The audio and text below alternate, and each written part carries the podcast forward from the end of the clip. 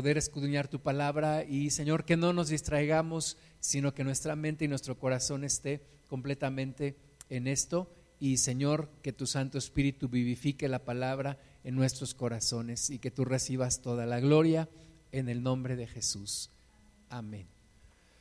Vamos al libro de Génesis, vamos a estar hablando en un principio acerca de la vida de Jacob y, y lo que Dios nos enseña a través de él.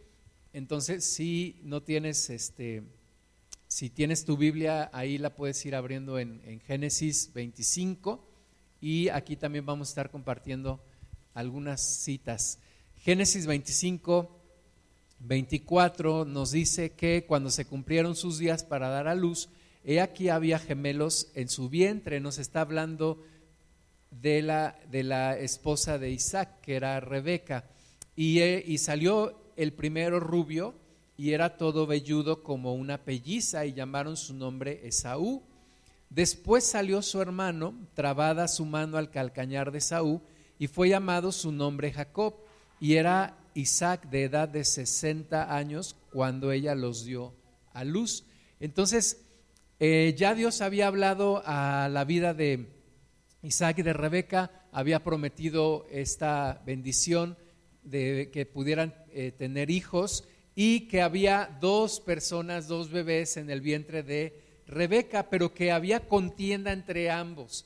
Y Dios había profetizado y les había dicho que eran dos naciones, pero dijo que el, el mayor serviría al menor, cuando que normalmente la bendición mayor la llevaba el primogénito. Pero dice aquí que efectivamente ya cuando iban a nacer ambos, eh, Esaú y Jacob, estaban peleando, ¿verdad? Este, Jacob estaba tratando de salir primero y entonces dice que salió primero Esaú, pero trabado de la mano del calcañar. El calcañar es esta parte del, talón, allí estaba la manita del, otro bebé y, y ahí estaba pescado de él Jacob. Y era Isaac de 60 años cuando nacieron, cuando nacieron sus hijos. Entonces recuerda que la promesa era para Abraham, y luego de Abraham se, se, pasó a Isaac y luego de Isaac tendría que seguir la promesa hacia alguno de sus hijos y dice la palabra de Dios, nos dice en el Nuevo Testamento que no habían nacido, no habían hecho ni bueno ni malo, pero que Dios había determinado que la bendición siguiera a través de Jacob, que no era el mayor, pero sabemos la historia, ¿verdad? Dice que bueno, nacieron y entonces allí puedes leer en Génesis 25, puedes continuar leyendo que eh, Jacob era una, un, muchacho quieto, un muchacho que le gustaba ah, estar en tiendas, dice ahí, si lo pasamos a nuestra actualidad, tal vez era un muchacho que le gustaba estar adentro de su casa, no le gustaba andar mucho fuera y estaba eh, a lo mejor con la computadora, si lo pasamos a nuestros tiempos de hoy. Y por otro lado, Esaú era un hombre de casa, le gustaba la cacería, era el que estaba siempre arriesgándose y estaba siempre, era el rudo de la casa. Y entonces Jacob era el preferido de Rebeca, pero Esaú era el favorito de Isaac. Entonces había un favoritismo de Rebeca hacia Jacob y de Isaac hacia Esaú, pero Jacob, como dice aquí, como hemos leído, aún desde el vientre, él deseaba la primogenitura. Jacob deseaba la primogenitura y entonces aún desde el vientre está ahí tratando de salir primero, está agarrando el tobillo de su hermano para tratar de salir antes que, que Esaú, pero eh, primero sale Esaú. Pero también nos dice la historia que en un momento de debilidad, Esaú vende su primogenitura. ¿Te acuerdas? ¿Has leído ese pasaje en donde dice que Esaú había salido a cazar, llegó, regresó cansado, Jacob había hecho un guisado de lentejas y entonces Esaú pues cansado y todo le dice, dame de esas lentejas y Jacob le dice, sí te voy a dar de este guisado, pero a cambio de tu primogenitura. Y Esaú dice, pues yo para qué quiero la primogenitura. Y entonces en ese momento le cambia la primogenitura por un plato de lentejas. Y sabemos la historia después cuando ya Isaac era viejo, avanzado de edad, él llama a sus hijos, pero él quiere llamar al primogénito para darle la bendición. Y entonces Rebeca escucha las intenciones de, de Isaac, su esposo, llama a su hijo Jacob y le dice, tu papá quiere bendecir al primogénito, adelántate tú, le pone un disfraz de Esaú, su hermano, que era el primogénito, eh, digamos que de manera natural, pero no sabían que ya habían hecho este, esta transacción y ya Esaú había vendido su primogenitura. Y entonces eh, Jacob se adelanta, su mamá le, prepara un, cabrito de ahí de los que tenían ya en, el ganado, lo preparan, Jacob se presenta delante de su padre que ya no podía ver porque era muy avanzado de edad y entonces le dice a, Jacob, acércate, ¿quién eres tú? Y Jacob le dice, soy Esaú, tu hijo, tu primogénito. Y entonces dice la Biblia que eh, Isaac lo llama, le, le pide su mano para tocarlo porque como ya leímos, Esaú era muy velludo, pero Jacob era lampiño. Y entonces Isaac lo llama y le dice, bueno, es la voz de, de Jacob, pero tus manos sí están vellosas y el olor de tu ropa es la de Saúl. Y entonces lo bendice, le bendice con la bendición del primogénito. ¿Sí? ¿No los he perdido hasta aquí? No, no soy muy bueno para contar historias, pero entonces eh, ahí está este, Jacob recibiendo la bendición de Saúl. Pero cuando Esaú se entera, ¿verdad? Porque Esaú después llega cansado y todo, con la casa y con, había preparado el guisado para su papá, y le dice, papá, ya regresé, bendíceme. Y le dice, ¿quién eres tú? Y, Esaú dice, yo soy Esaú. Dice Isaac, ¿cómo? No, yo acabo de bendecir a, a alguien pensando que era Esaú. Y dice Esaú, no, fue mi hermano, me robó la bendición. Isaac dice, pues ya no tengo más bendición para ti. No, papá, y se pone a llorar. La Biblia dice en el Nuevo Testamento que aunque se lamentó con llanto, ya no había nada que hacer.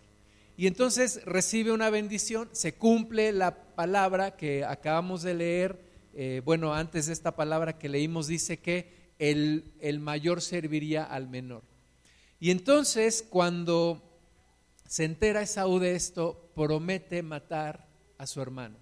Y entonces Rebeca le dice a Jacob, tu hermano te quiere matar, el día que tu padre muera te va, te va a matar, entonces vete, vete a la casa de mi, de mi parentela, vete allá con Labán, mi hermano, y allá estate mientras se le pasa el enojo a tu hermano. ¿Hasta aquí vamos bien? ¿No los he perdido? Entonces imagínate la vida de un hombre que sale huyendo porque su hermano lo quiere matar. La Biblia dice que Dios era, en ese momento se menciona a Dios como el Dios de Abraham. Cuando Isaac nace, se menciona a Dios como el Dios de Abraham y el Dios de Isaac. Pero todavía no era el Dios de Jacob. Aún no era el Dios de Jacob. Tal vez te pase a ti algo similar a esto, porque muchas veces nos comparten de Dios, nos hablan de Dios. Y decimos, el Dios de esos locos, ¿no? El Dios de ese hermano que me invitó, el Dios de mi primo, o el Dios de mi hermano, o el Dios de mi vecino pero realmente todavía no es mi Dios, todavía no lo considero mi Dios, porque apenas estoy iniciándome en esa relación. Yo no sé tú qué tanto te consideras que, Dios, que Cristo es tu Dios, o que todavía te consideras así como que, bueno, pues mis padres me enseñaron esto, es el Dios de mi padre, o es el Dios de este familiar que me invitó. Pero todos pasamos por un momento como el que pasó Jacob. Ahora Jacob sale huyendo de su hermano, dice el versículo 10 del capítulo 28, salió pues Jacob de Berseba y fue a Arán y llegó a un cierto lugar y durmió allí, porque ya el sol se había puesto y tomó de las piedras de aquel paraje y puso a su cabecera y se acostó en aquel lugar y soñó y aquí una escalera que estaba apoyada en tierra y su extremo tocaba en el cielo. Y he aquí ángeles de Dios que subían y descendían por ella.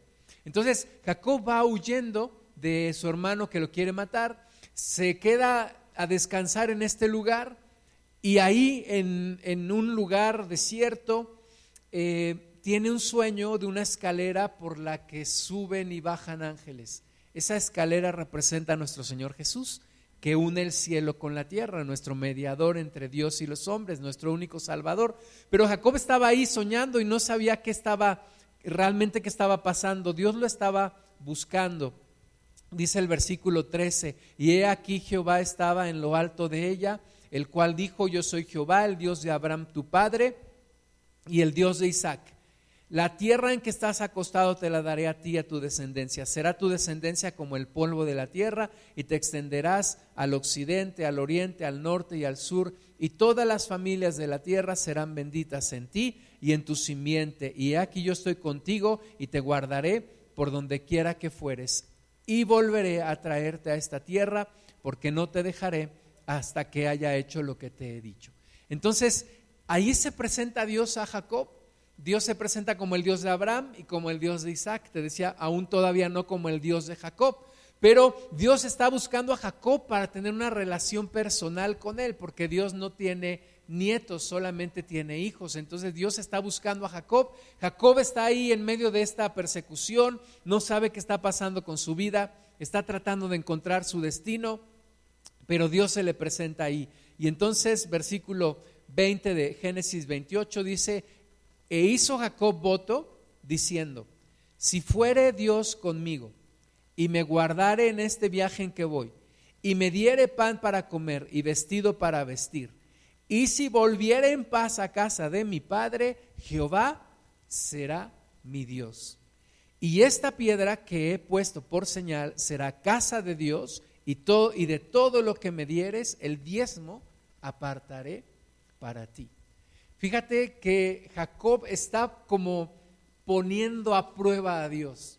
Yo sé que la Biblia dice que no tentarás al Señor tu Dios, pero Jacob está en un momento como de duda, así como muchas veces tú y yo lo estuvimos o, a veces lo estamos, en donde decimos, bueno, sí, este, me están hablando de Cristo, me están hablando de Dios, o decimos, me están hablando de una religión, pero si realmente Dios es como me están diciendo, y entonces ponemos algo allí como una condición, ¿verdad? Que mi vida empiece a cambiar, o que yo me sane, o que mis problemas empiecen a ir, o que yo tenga paz en el interior, etcétera. Jacob dice, ok, Dios, si tú vas conmigo en este viaje, me das pan para comer, me haces prosperar, me das vestido para vestir, y regreso en paz a la casa de mi padre, de donde estoy saliendo porque estoy huyendo porque mi hermano me quiere matar, entonces Jehová no solamente será el Dios de Abraham, el Dios de Isaac, también Jehová será el Dios de Jacob.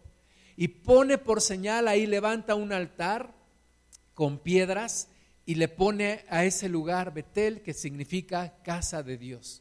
Aunque dice ahí la Biblia que Luz era antes su nombre.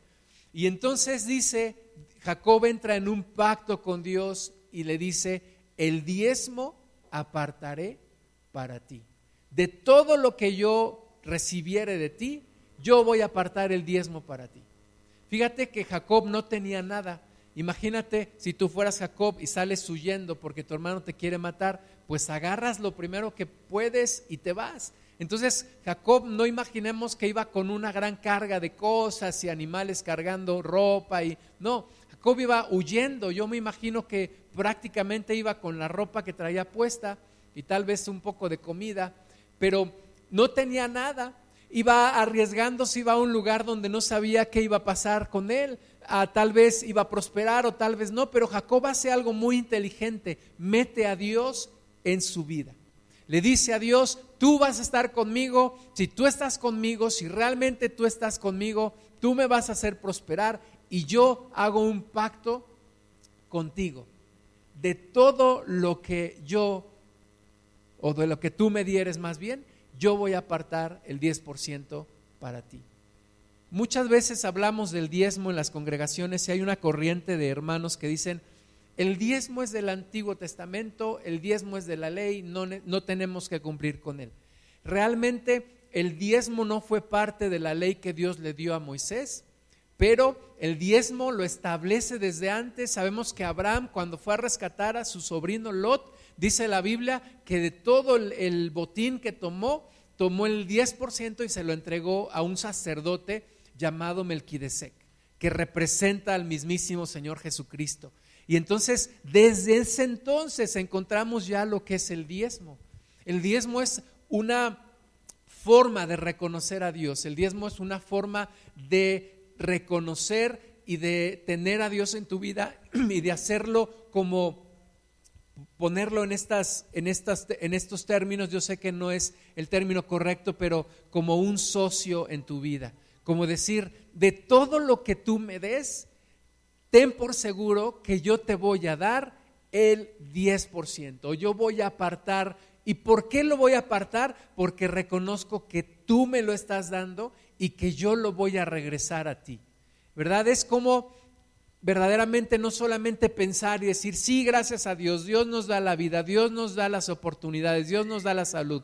No, sino es demostrarlo con hechos también. Decir, de todo lo que tú me des, el mejor 10%, la mejor décima parte, la voy a apartar para ti.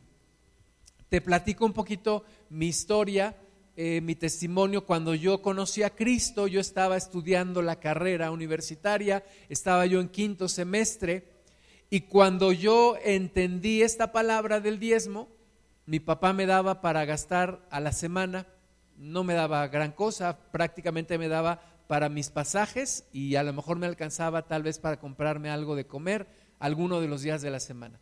Pero yo entendí que de lo que mi papá me daba, yo iba a dar la décima parte en la iglesia como mi diezmo. Era prácticamente muy poco, ¿verdad? Así como tal vez Jacob no tenía nada en ese momento y tal vez es muy fácil prometer cuando no tienes nada. Decir, bueno, de, lo poco que tengo voy a dar el 10%. Y a lo mejor te diré que en aquel tiempo, hace 31 años, a lo mejor mi diezmo era de 10 pesos, ¿verdad? No me, prácticamente no era nada, pero yo entendí que era cuestión de que comprometerme con Dios, ser agradecido con Dios y dar mi diezmo. Después, pues, gracias a Dios conseguí un trabajo, o Dios me dio un trabajo, mi primer trabajo, dando clases en la preparatoria donde yo estudié, y no solamente di eh, mi diezmo, sino mi primicia.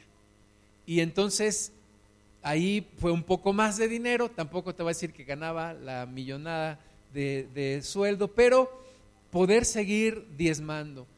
Seguí estudiando, me gradué, terminé mis materias y uno de los profesores que me dio clases me ofreció trabajo ahí mismo en el campus, en la universidad donde yo estudié. Y entonces mi sueldo se incrementó más ya era un poco más y seguí diezmando, seguí dando mi diezmo. Me acerqué al pastor por ese tiempo y le dije, pastor, yo quiero, yo quiero cooperar, yo quiero, no encontraba las palabras tal vez, pero le decía, yo quiero contribuir para que, así como a mí me alcanzó el Señor, eh, y, pude, y pude venir a esta congregación, pues contribuir económicamente para que se pueda seguir alcanzando a otras personas, como yo que fui alcanzado.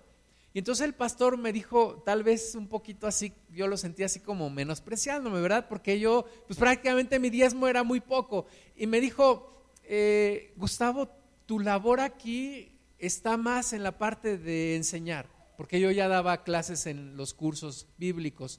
Y me dijo, tu labor aquí está más en la parte espiritual, no te preocupes por la otra parte. Pero yo dije, no, yo quiero, yo quiero contribuir, yo quiero darle al Señor. Gracias a Dios, de ahí me dieron otro trabajo, Dios me abrió la puerta en otro trabajo, mi sueldo se mejoró de nuevo, entré a ese lugar, seguí diezmando y después en ese empleo me ascendieron, me volvieron a ascender y te puedo decir que mi diezmo fue incrementándose. La, parte que quisiera decirte es que eh, el compromiso de dar un diezmo no es solamente cuando la cantidad que recibo es poca, porque es bien fácil, ok, de 100 pesos dar 10 pesos, pues no me cuesta mucho trabajo. Pero ¿qué tal si no recibo 100 pesos? ¿Qué tal si Dios me bendice y no estoy hablando de mi caso ahora, pero imagínate, ¿qué tal si Dios a mí no me da 100 pesos, me da 100 mil pesos? ¿Cuántos pueden hacer la cuenta de cuánto sería el, diezmo? ¿De 100 mil pesos? 10 mil pesos. Entonces yo digo, oye, 10 pesos, sí los doy, pero 10 mil pesos, ¿verdad? Como que ya me duele el codo, ¿no? Dijo, híjole, Dios, no, no creo que tú me estés pidiendo el diezmo de este, de este dinero, ¿verdad? Ahí es como que ya empezamos a, dudarle. Yo quiero decirte que si tú eres fiel en lo poco y, y llegas a ser fiel en lo mucho, Dios te va a seguir bendiciendo. Dios te va a seguir bendiciendo. Podemos comprometernos con el Señor. Hay quienes dicen, es que es que es tan poquito lo que gano que mi diezmo no contribuye para nada y entonces mejor no lo doy. No, da tu diezmo, da tu diezmo porque eso va a abrirte ventanas, eso va a abrirte caminos de bendición. Y entonces hay otros que dicen, no, es que como mi diezmo es mucho, pues mejor no lo doy, mejor le doy a los, a los niños pobres ¿Y cuáles son niños pobres? Pues los pobres de mis hijos, mejor se los doy a ellos y, y ¿para qué doy el diezmo? ¿Verdad? Entonces, comprometerte con Dios. Jacob está diciendo, Señor, si tú me haces prosperar, ¿verdad? De todo lo que me des, y, imagínate, Jacob está igual que yo estaba cuando conocí al Señor, sin dinero. Yo no tenía, la, la ropa que yo usaba no era la que yo quería usar, los tenis que yo usaba no eran los que yo quería usar, yo solamente tenía para mi pasaje que me daba mi papá para irme en una combi a la escuela y de regreso, un boleto del metro que costaba un peso o no me acuerdo cuánto, pero dije, Señor, pues quiero ser fiel, quiero contribuir, quiero, quiero ser agradecido contigo. Y, Dios me bendijo, y Dios me ha bendecido, y cada año y cada día yo le doy gracias a Dios porque un solo día de mi vida no me he quedado sin comer. Nunca Dios me ha desamparado. Y creo que no es porque lo merezca, pero sí no he, no he puesto un obstáculo para que Dios me bendiga. Génesis 3, perdón, Génesis 31. ¿Te acuerdas? Ya pasaron seis, eh, tres capítulos de Génesis 28 a Génesis 31, nos narra la historia. Jacob se va, encuentra a, su, a, la hija de, de, Labán, que es su tío, a Raquel. Eh, cuando él la ve, él, él, se queda flechado, él se enamora a primera vista de Raquel, ¿verdad? Dice que Raquel era de hermoso semblante, de bella presencia. Tenía una hermana que se llamaba Lea, no era Lea la fea, no era fea Lea dice que dice la Biblia que tenía ojos hermosos, pero Raquel, Raquel era el amor de la vida de Jacob. Y entonces entra con un pacto ahí con Labán, con su tío, ¿verdad? Y si Jacob era un hombre así hábil para hacer negocios y medio tranza, pues Labán, Labán era otro, otro nivel. Se encontró con la horma de su zapato. Y entonces Labán eh, le, le, dice, ok, Er, Jacob le dice, mira, yo quiero a tu hija Raquel. Le dice Labán, ok, sírveme por siete años para que te lleves a Raquel. Y entonces conoces la historia también, sirve por siete años y entonces Labán, en lugar de darle a, a Raquel, le da a Lea. En ese momento dice que era de noche cuando recibe a la, a la, mujer en su tienda, no se da cuenta que no era Raquel, sino que era Lea. Para el otro día le ve su rostro y dice, ¿qué? No es Raquel, es Lea. Y va con Labán y le reclama, le dice, oye, te dije que yo quería a Raquel. Labán le dice, ah, es que aquí no se acostumbra a que salga la menor si antes no sale la mayor. Pero si quieres, trabaja otros siete años por Raquel. Y dice la Biblia que Jacob estaba tan enamorado que los siete años adicionales que trabajó por Raquel le fueron como un suspiro. Trabajó 14 años para tener a la mujer de su vida, a la mujer de sus sueños. Y entonces siguió trabajando para Labán, ya no por otra hija, pero siguió trabajando y entonces le decía, ¿cuál va a ser tu sueldo? Y entonces Jacob le decía, ok, dame todas las, las ovejas de tu ganado que salgan pintas. Y Labán le decía, ok, son bien poquitas. Y entonces le decía, está bien. Y entonces Dios lo prosperaba. Había más ovejas pintas que blancas. Y entonces Labán decía, ah, caray. Entonces le decía a Jacob, no, ya no te voy a dar las pintas, ahora te voy a dar las blancas. Y entonces decía Jacob, ok, y entonces ahora las que se multiplicaban eran las blancas. Y entonces Labán ya no sabía qué hacer. Total, que para no hacerte larga la historia, Jacob termina con un montón de ganado, de criados, de bienes. Jacob es prosperado por Dios. ¿Y te acuerdas de la promesa que Jacob había hecho? Si tú me haces regresar a la casa de mi padre en paz, si tú me haces prosperar, me das comida para comer, vestido para vestir, tú serás mi Dios y yo voy a dar todo el 10% de lo que pongas en mis manos, yo te lo voy a dar a ti. Pues dice Génesis 31.3 que, que Jehová le dijo a Jacob, vuélvete a la tierra de tus padres y dice Génesis 33, bueno, sabes que el día que regresó, él sabía que iba a encontrarse con su hermano y su hermano había prometido matarlo. Y, y dice Jacob, ahora, ¿qué voy a hacer?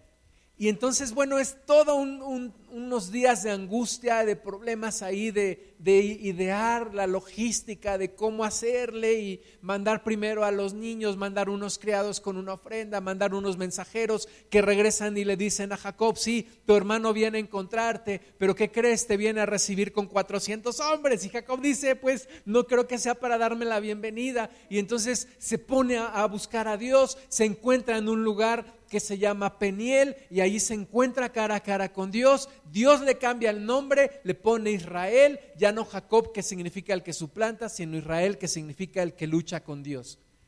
Y Dios lo bendice y regresa, su hermano lo recibe en paz, llega ahí, eh, Génesis 33, 16, así volvió Esaú aquel día por su camino a Seir y, Jacob fue a Sucot y edificó allí casa para sí e hizo cabañas para su ganado, por tanto llamó el nombre de aquel lugar Sucot. Versículo 18, después Jacob llegó sano y salvo a la ciudad de Siquem, que está en la tierra de Canaán, cuando venía de Padán Aram, y acampó delante de la ciudad y compró una parte del campo donde plantó su tienda de mano de los hijos de Amor, padre de Siquem, por cien monedas y erigió allí un altar y lo llamó el Elohe Israel. Dios cumplió su palabra. Dios cumplió su palabra, lo hizo prosperar de gran manera. Dice la Biblia que eran era una cantidad de ganado y de bestias y de incluso el ganado se seguía multiplicando y mientras él regresaba a la casa de su padre, las, las ovejas cargaditas iban pariendo y era una gran bendición. Dios cumplió su parte. Imagínate que Jacob hubiera dicho, ah, sí, Señor, yo te dije que te iba a dar el 10%, pero, pero no de tanto, ¿verdad? No, Jacob cumplió su promesa y le dio a Dios el, el 10%. Cuando era poco, de lo poco. Cuando era mucho, de lo mucho. En estos tiempos de pandemia, bueno, mucha gente dejó de diezmar dejó de dar. No solamente aquí en, Tierra Deseable, en, yo he escuchado testimonio de varias congregaciones en donde las personas dejaron de diezmar, dejaron de ser fieles con su diezmo y incluso han tenido problemas eh, financieros con los bancos, con, con los servicios, con varias cosas. Gracias a Dios nosotros no. Nosotros gracias a Dios hemos hemos salido adelante, Dios no nos ha dejado, siempre ha habido gente fiel que ha estado diezmando, pero otros han dejado de diezmar. Y la invitación es a que retomemos esta, esta práctica espiritual que nos, que nos une con Dios, porque es una forma de adoración también, es una forma de adorar a Dios, es una forma de bendecir a Dios y de tenerlo en nuestras vidas. Muchas veces yo sé que pensamos, bueno, si yo doy mi diezmo, este, ¿quién se lo va a quedar? Y muchas veces me podrás ver a mí, ay, no, tú te vas a quedar con mi diezmo y ¿qué vas a hacer con él? Te lo vas a comer todo. Me acuerdo de un, un pastor que su papá también fue pastor y dice que los niños con los que él jugaba cuando era niño le decían, mira, tus zapatos que traes son nuestros porque nosotros te los pagamos con nuestros diezmos, ¿verdad? Y esa es una forma errónea de pensar en esto. Tú pensarás que tu diezmo yo me lo quedo, pero yo a la vez diezmo también y yo a la vez ofrendo también. O sea, no te estoy enseñando algo que yo mismo no viva, porque lo que te estoy enseñando es algo que yo vivo y algo que yo creo, porque está en la palabra de Dios, pero no solamente lo, lo enseño como por teoría, sino también porque yo mismo lo he experimentado y yo mismo he visto la bendición de Dios cuando ha sido poco el diezmar, cuando ha sido mucho también el hacerlo. Eh, y, y no importa la circunstancia, Dios nunca nos ha dejado.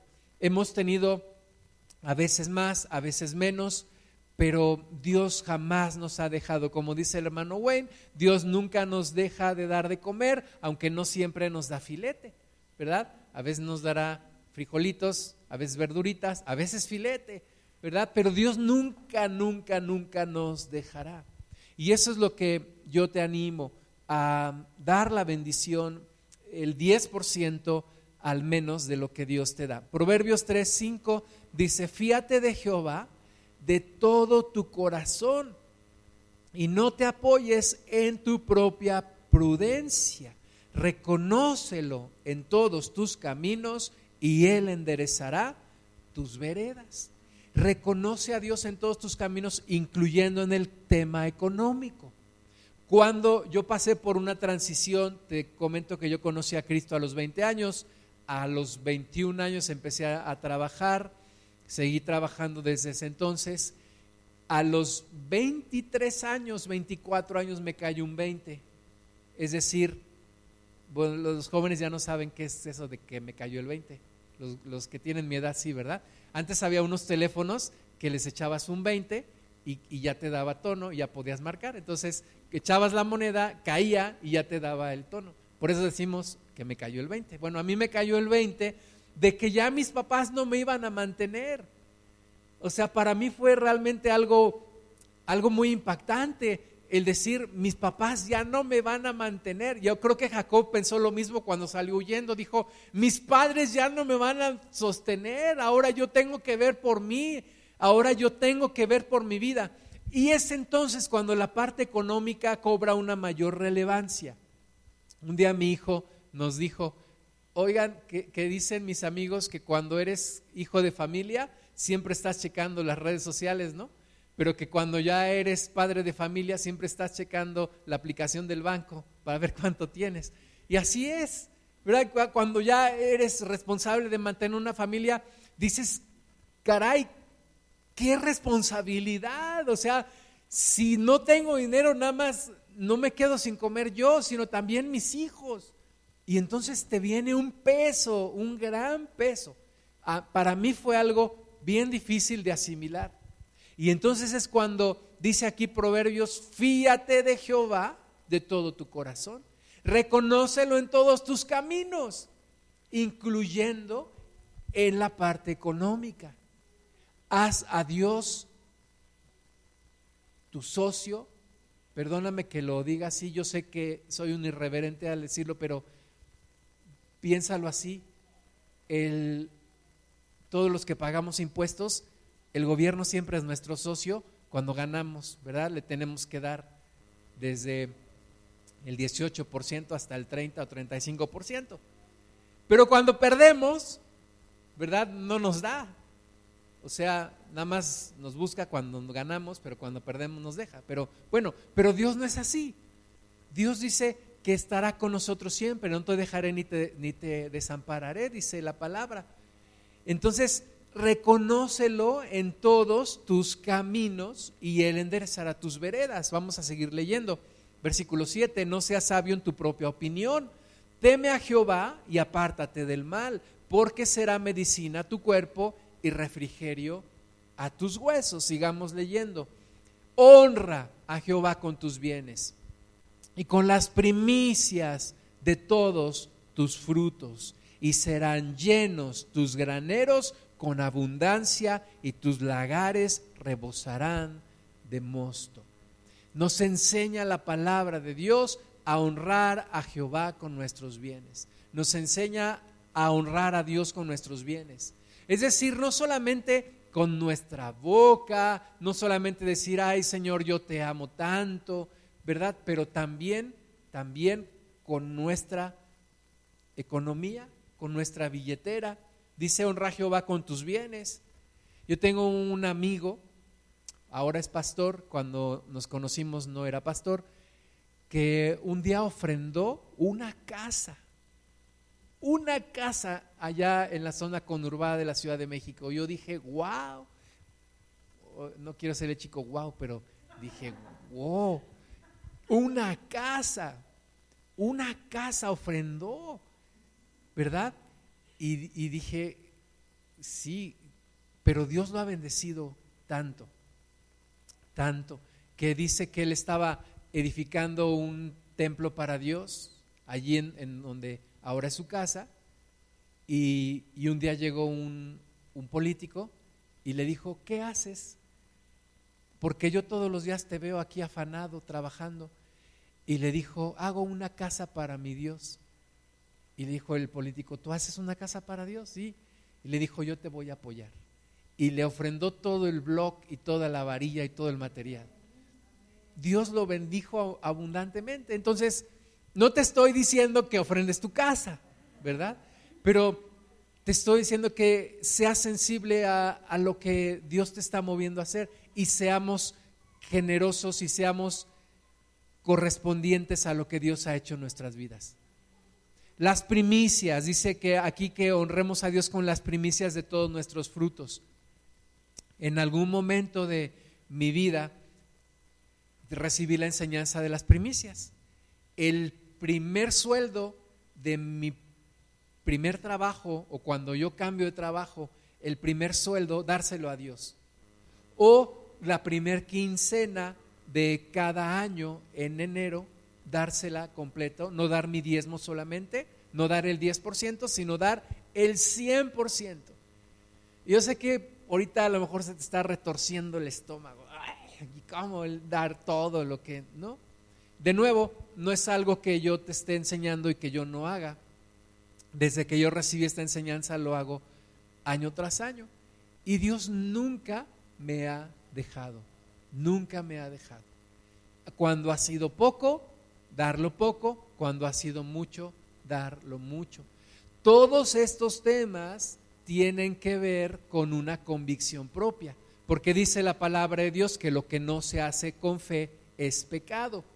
Entonces, no lo tomes como una obligación, sino tómalo como una enseñanza y si Dios produce en ti la fe para hacerlo, hazlo. Sé obediente. Si Dios no produce en ti la fe, pídele a Dios que toque tu corazón y que te haga entender. Nosotros lo hacemos cada año, damos primicias, damos diezmos, damos ofrendas. Hemos podido dar gracias a Dios para la obra de la construcción y bueno, te puedo decir que Dios nunca, nunca nos ha quedado mal. Nunca nos ha faltado, como dice el hermano Gwen, a veces no han sido vistecitos, pero siempre ha habido bendición en nuestras vidas.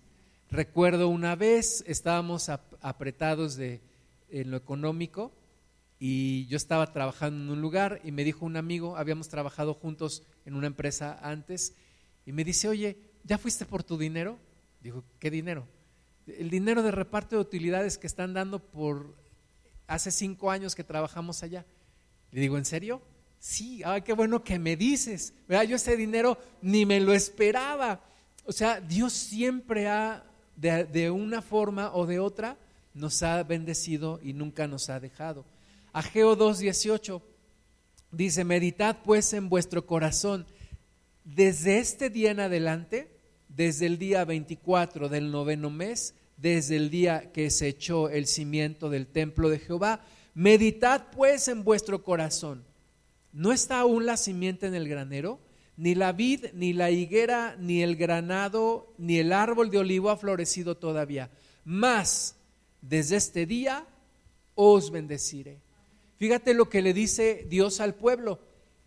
No está todavía el fruto en, los árboles, pero tomen nota, desde este día que empezaron a echar el cimiento en el templo de Jehová, desde este día os bendeciré.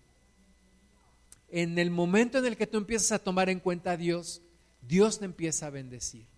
Dios te empezará a bendecir. Yo he visto prosperar a hermanas y hermanos que llegaron sin trabajo al Señor y cómo Dios los ha prosperado. Me acuerdo mucho de, una hermanita que llegó sin trabajo, sin nada, con una depresión muy fuerte y Dios empezó a restaurar su vida, hizo una carrera profesional, se compró un carro, Dios le dio un trabajo y, Dios le prosperó en gran manera. Eso es lo que Dios hace en nuestras vidas cuando no le ponemos obstáculos. Eh, Habacuc 3:17, aunque la higuera no florezca ni en las vides haya frutos, aunque falte el fruto del olivo y los labrados no den mantenimiento y las ovejas sean quitadas de la majada y no haya vacas en los corrales, con todo yo me alegraré en Jehová y me gozaré en el Dios de mi salvación. O sea, no estamos haciendo un negocio con Dios. Eso nos debe de quedar claro. No es de que solamente cuando me des voy a estar contento o te voy a alabar o te voy a bendecir. No, dice aquí Ageo, aunque no haya nada en la higuera, nada en las vides, nada en las ovejas, con todo yo me alegraré y yo me gozaré en el Dios de mi salvación. No es una cuestión de negocio. La iglesia no es un negocio, es una familia en la iglesia no venimos a hacer negocio, ¿verdad? Aunque bueno, muchos se quejan de, pastores que abusan de la parte económica, como alguien una vez, una vez platicaba que un niño se tragó una moneda y no sabían qué hacer con ese niño. Y entonces alguien dijo, ay, yo conozco un pastor que, que puede ayudarle. Y dijo, ¿qué? ¿Va a orar por él? Dijo, pues yo no sé, pero tratándose de dinero, él se lo saca. ¿verdad? Así, bueno, sabemos muchas historias, pero por otra parte, no hablamos de, congregantes que, que también tienen lo suyo y que también hacen tranzas y que muchas veces se hacen negocios dentro de las iglesias y, y quedan mal y luego dejan de congregarse porque ya tuvieron problemas con fulanito o con sutanito, o que ya me debe dinero y no me quiere pagar, etcétera, etcétera, etcétera. La iglesia no es eh, un centro de negocios, ¿verdad? Pero parte importante de nuestra adoración y de nuestra comunión con Dios sí es el servir a Dios con nuestros bienes. Mateo 6:24, ninguno puede servir a dos señores porque o aborrecerá al uno y amará al otro, o estimará al uno y menospreciará al otro. No podéis servir a Dios y a las riquezas, dice el Señor Jesús. No podemos servir a la riqueza hacia Dios. Y tú dices, bueno, pero yo no soy rico. No importa, esta palabra no es solamente para los ricos, es para todos nosotros. No podemos servir a Dios y al mismo tiempo a las riquezas. Tengo que escoger a quién voy a servir. Y si sirvo a Dios, voy a ser bendecido. Dios nunca me va a dejar. Sé que hay personas que tienen mucho más que yo, pero también sé que hay personas que tienen menos que yo. Pero lo que puedo estar seguro es que Dios nunca me va a desamparar. Dios nunca me va a dejar si yo estoy de su mano. Lucas 12, 13 le dijo uno de la multitud, maestro, di a mi hermano que parta conmigo la herencia. ¿Verdad? Uno de los problemas bien comunes. Eh, hermanos que se pelean por la herencia. Yo le doy gracias a Dios que ahora que mi papá partió, pues no, no, hemos tenido este problema de pelearnos por una herencia. Pero aquí había dos hermanos que tenían problemas y uno de ellos le dice al Señor, Señor, dile al abusivo de mi hermano que me dé la parte que me toca. Mas él le dijo, hombre, ¿quién me ha puesto sobre vosotros como juez o partidor? ¿Verdad? Y fue una respuesta así como, ay Señor, yo esperaba que le jalara las orejas a mi hermano y que le dijeras que ya me dé lo que me toca. Pero el Señor dice, ¿y quién me puso sobre, sobre ustedes como juez o partidor? Pero sí les traigo una enseñanza, versículo 15, mirad y guardaos de toda avaricia, porque la vida del hombre no consiste en la abundancia de los bienes que posee. No consiste mi vida en la abundancia de lo que poseo. Que Dios me dé lo suficiente, que Dios determine cuánto debo de, tener, que Dios determine mi nivel de vida, porque sé que Él nunca me va a dejar. De nuevo, vemos personas que tienen demasiado y despilfarran y todo, y, muchas veces decimos, ay, y ese impío, cuánto dinero tiene y cómo le va, y no, déjalo, porque Jesús dice, no, no, no, la, abundancia de la vida no consiste en la abundancia de los bienes que posee la persona pero, pero cuídate de la avaricia. Y alguien dice, yo no soy avaricioso, pero alguien que no da diezmo y que no da ofrendas, para mí es una señal de avaricia. Para mí es una señal de que sí hay un problema en su vida. Y dice la persona, pues es que tengo muchos gastos. Pues sí, pero parte del orden en la vida es, como dijo el Señor, darle al César lo que es del César y a Dios lo que es de Dios y apartar el 10% para Él, para el Señor. No te digo esto porque quiera apoderarme de tus diezmos, te digo esto porque es una realidad, es una bendición espiritual, es una ley espiritual. Honremos al Señor con nuestros bienes y, y Dios hará más bendición en nuestras vidas. Además de que yo pienso que sería una tragedia que el reino de Dios se detuviera por falta de dinero. Ahora que estuve eh, pensando que si me operaba, que si no me operaba, que si sí, que si no, platiqué con mi pastor Miguel López y, y lo sentí como, una, como un regaño de parte de Dios. Me dijo, mira, tú has estado posponiendo esto y no le has dado prioridad. Y para predicar el Evangelio, me dijo, hacen falta dos cosas y me preguntó, ¿qué cosas crees que hacen falta? Y me dijo, unas personas dicen que la oración, que el ayuno, que está bien, pero me dijo, para predicar el Evangelio hacen falta dos cosas. La primera, salud, la segunda, dinero. Si no tienes salud y si no tienes dinero, no puedes predicar el Evangelio. Y me dijo, y, y tú has descuidado tu salud y por otra parte no sé cómo esté la otra parte del dinero. Entonces, para mí sería una desgracia que el reino de los cielos se detuviera por falta de dinero. De verdad. Yo, yo veo las cuentas tan grandes de empresas que manejan una gran cantidad de dinero una grandísima cantidad de dinero. Ahora que se está hablando de que el Banamex, el banco Banamex está eh, a la venta por Citigroup, yo me acuerdo, ese banco, cuando, cuando yo trabajaba para otro banco, eh, ese banco se vendió, si no mal recuerdo, en 12 mil millones de dólares. ¿Tú te imaginas cuánto es 12 mil millones de dólares? yo no me lo imagino. O sea, 12 mil veces un millón de dólares. O sea, un millón de dólares multiplicado por 12 mil. Bueno, no me imagino ni 100 millones de dólares, no me imagino ni mil millones de dólares. Imagínate 12 mil millones de dólares. Ahora hay quien está, según leí, si no mal recuerdo, está ofreciendo 16 mil millones de dólares por Banamex en criptomonedas. ¿Tú te imaginas cuánto es 16 mil millones de dólares? O sea, una persona en su vida no se podría gastar mil millones de dólares, ni 100, ni 5 tal vez, no sé. Y yo digo, a veces en la iglesia batallamos por 10 mil pesos, 5 mil pesos, mil pesos.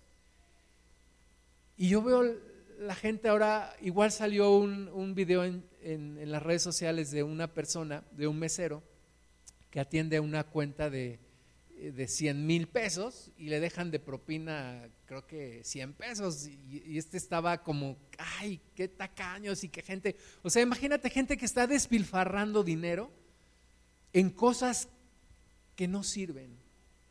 Y yo pienso que nosotros administramos, la iglesia administramos, no administramos bienes materiales en sí, pero administramos verdades espirituales que pueden salvar la vida de una persona por la eternidad. De verdad que no te estoy mareando ni te estoy echando una, una terapeada, pero piensa en esto. Cuando mi padre falleció, yo, yo pensé, Señor, gracias porque le pudimos compartir el Evangelio. Porque como dice el Señor Jesús, si el hombre pierde su alma, ¿qué podrá dar a cambio de ella? Ni los 16 mil millones de dólares que vale Banamex pueden comprar el alma de una persona. Pero si una congregación tiene los suficientes recursos, puede ir a la Sierra de Hidalgo, en donde hay niños que como mi papá creció en ese lugar, y esos niños pueden conocer el Evangelio y pueden ser salvos. ¿Verdad? Allí está la utilidad verdadera de poder usar el dinero. El dinero no compra la salvación, pero el dinero me permite llegar a lugares en donde puedo compartir el Evangelio, donde puedo predicar el Evangelio. Tengo un amigo que apenas abrió una congregación aquí en Pachuca y me preguntaba en la semana, oye, ¿dónde consigo permisos para congregarme? digo, ¿permisos como de qué? Dice, es que los vecinos ya se están quejando de, de que el ruido de la alabanza y que no sé qué.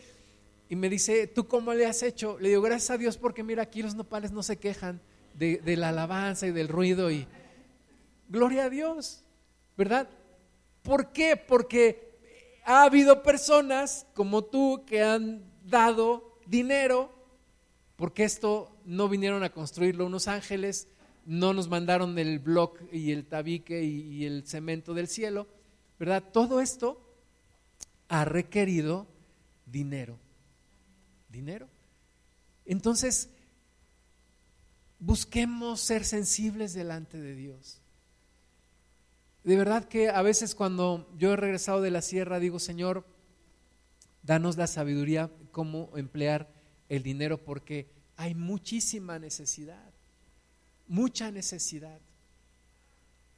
Y, necesitamos ser sensibles a esa necesidad, no solamente para que nos remuerda la conciencia, sino para poder hacer la parte que nos toca.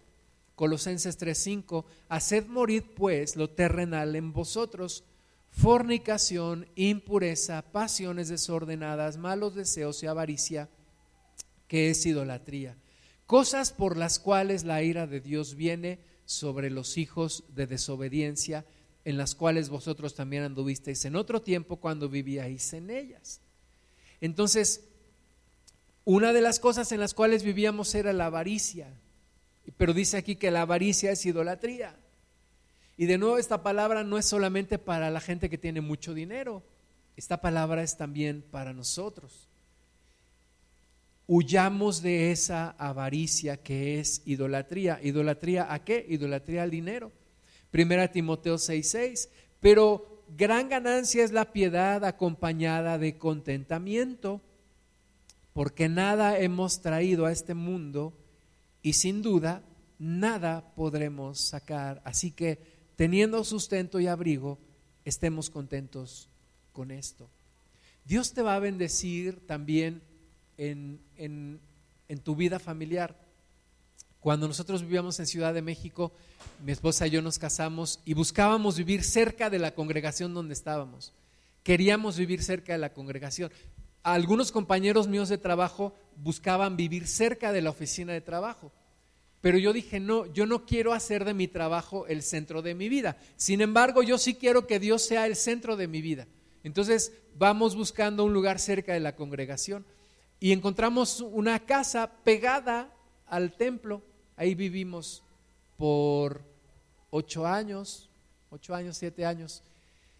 Y entonces esa casa, pues era una casa grande, gracias a Dios, y, pero un poco descuidada. Me acuerdo que las paredes tenían todavía de ese tapiz ya, ya antiguo y en muchos de ellos ya se estaba descarapelando. Y me acuerdo que invité a, uno de mis jefes de donde yo trabajaba, lo invité a cenar a mi casa.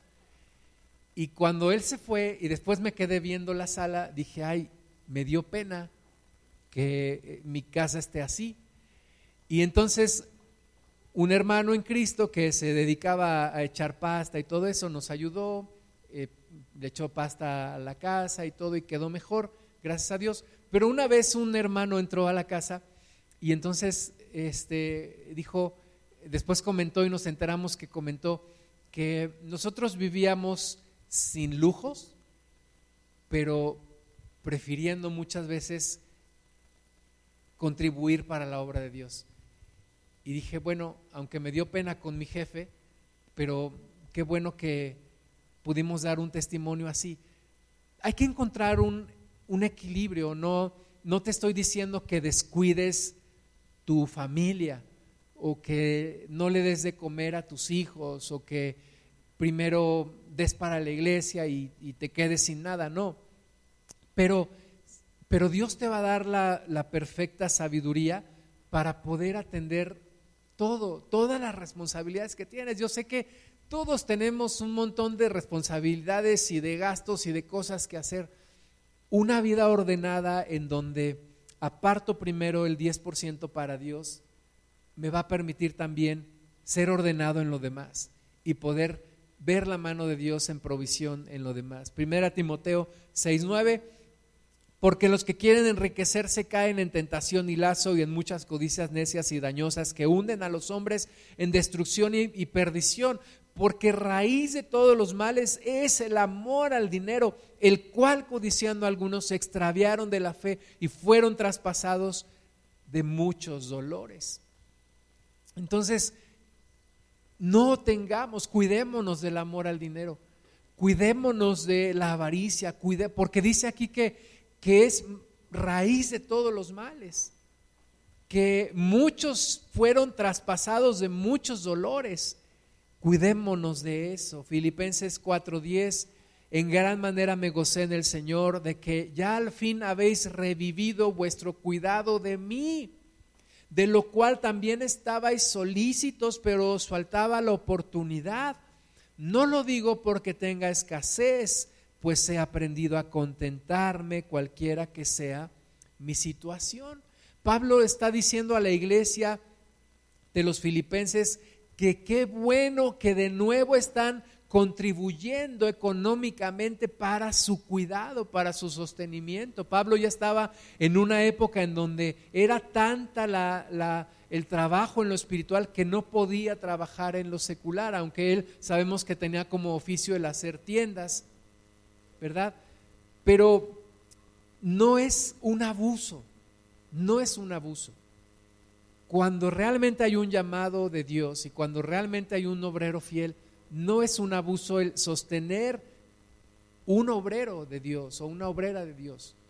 Eh, nosotros no estamos a tiempo completo en el Evangelio en el sentido de que tenemos un trabajo secular, porque, porque sabemos que es el llamado de Dios para nosotros. Yo llevo 20, 31 años en el Evangelio y de esos 31 años siempre, bueno, dos años no porque todavía estudiaba, pero siempre trabajando en lo secular y siempre también diezmando y ofrendando y, gracias a Dios y de repente digo, Señor, pues muéstrame el camino y muéstrame la forma, pero es la forma en la que Dios nos ha ido llamando y sé que tengo amigos pastores que están 100% en la obra y reciben 100% su mantenimiento de parte de la iglesia y no se me hace un abuso, se me hace una bendición poder tener pastores que están al 100% en la obra de Dios. Y, y, bueno, no es que yo tenga falta de fe, pero es el llamado que yo siento de Dios, que tengo que seguir también trabajando, tenemos compromisos, tengo a mi esposa, tengo a mis hijos, queremos que salgan adelante también. Y, pero bueno, mi punto es este, Pablo está abiertamente diciéndole a la iglesia, gracias, gracias porque de nuevo se han acordado de mí. Y, y eran solícitos, dice ahí, pero les faltaba la oportunidad de hacerlo. Y no lo digo, dice el apóstol Pablo, porque tenga escasez, porque he aprendido a contentarme cualquiera que sea mi situación. Versículo 12, sé vivir humildemente y sé tener abundancia.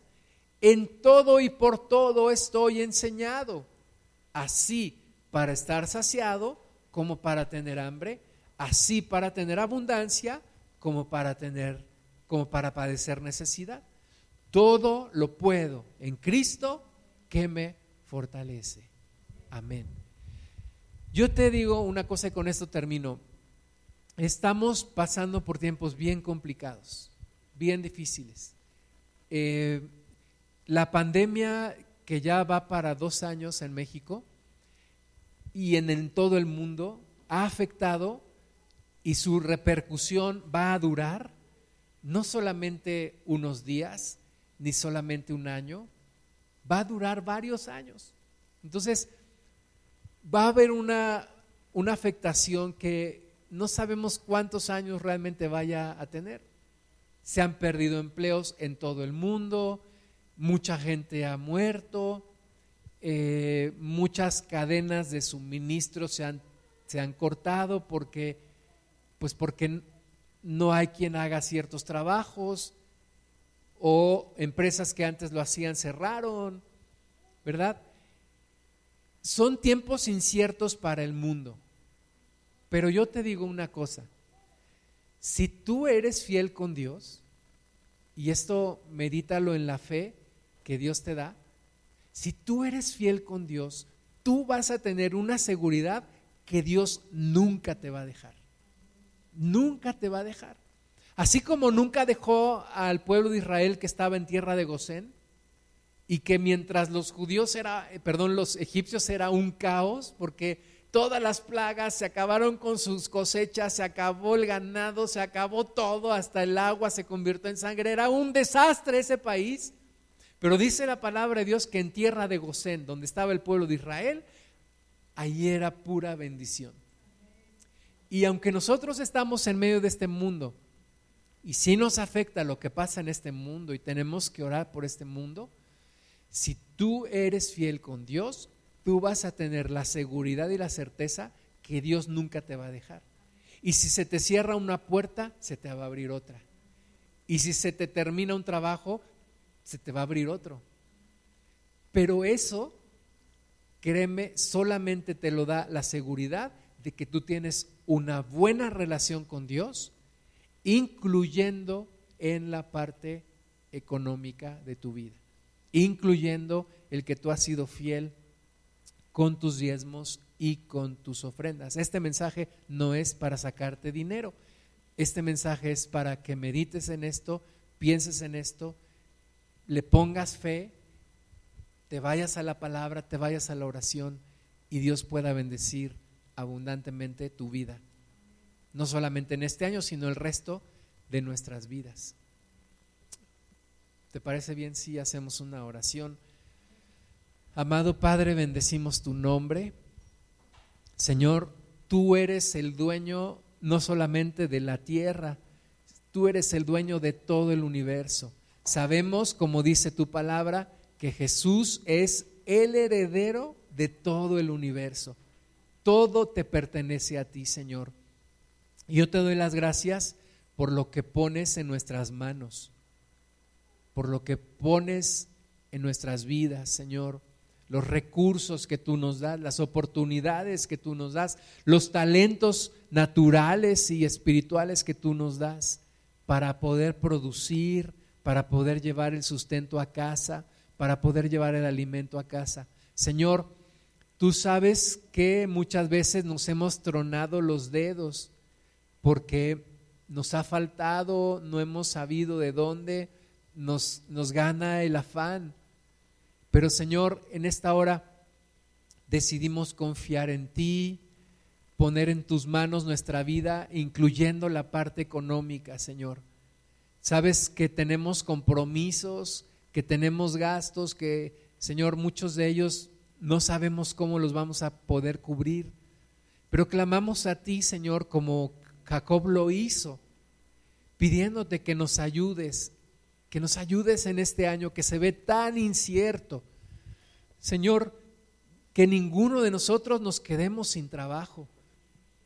Que si alguno, Padre, ahora está sin trabajo, tú le des uno o varios y la bendición, Señor, de poder llevar el sustento a su casa.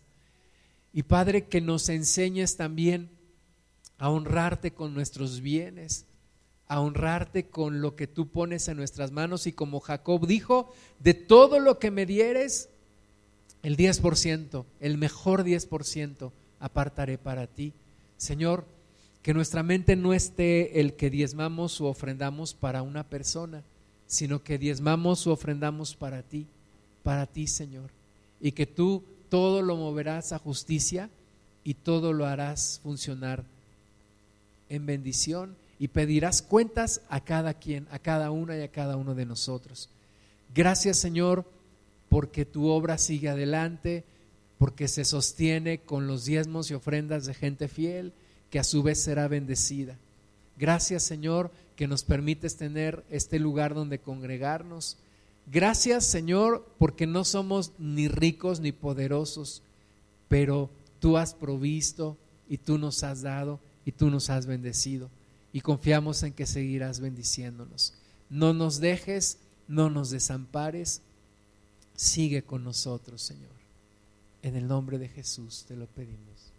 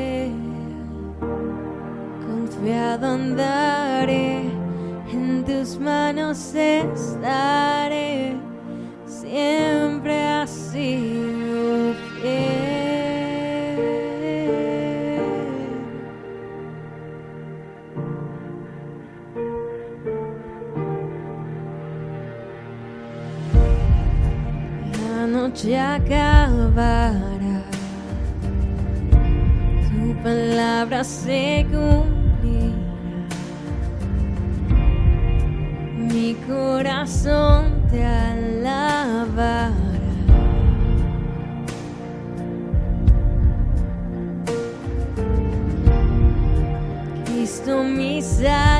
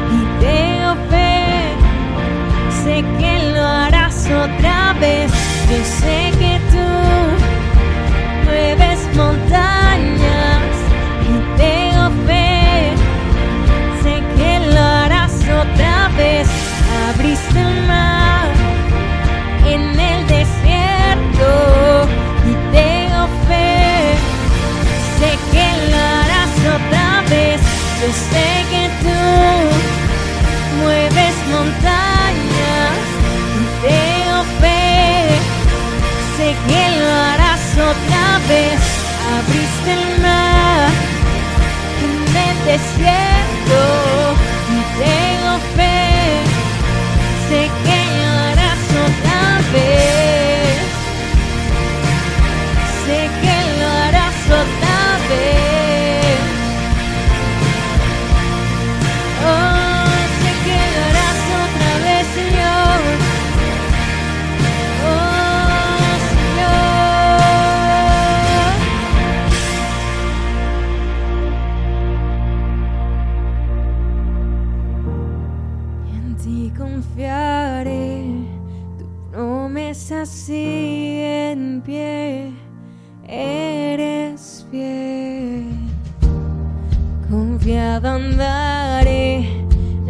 tus manos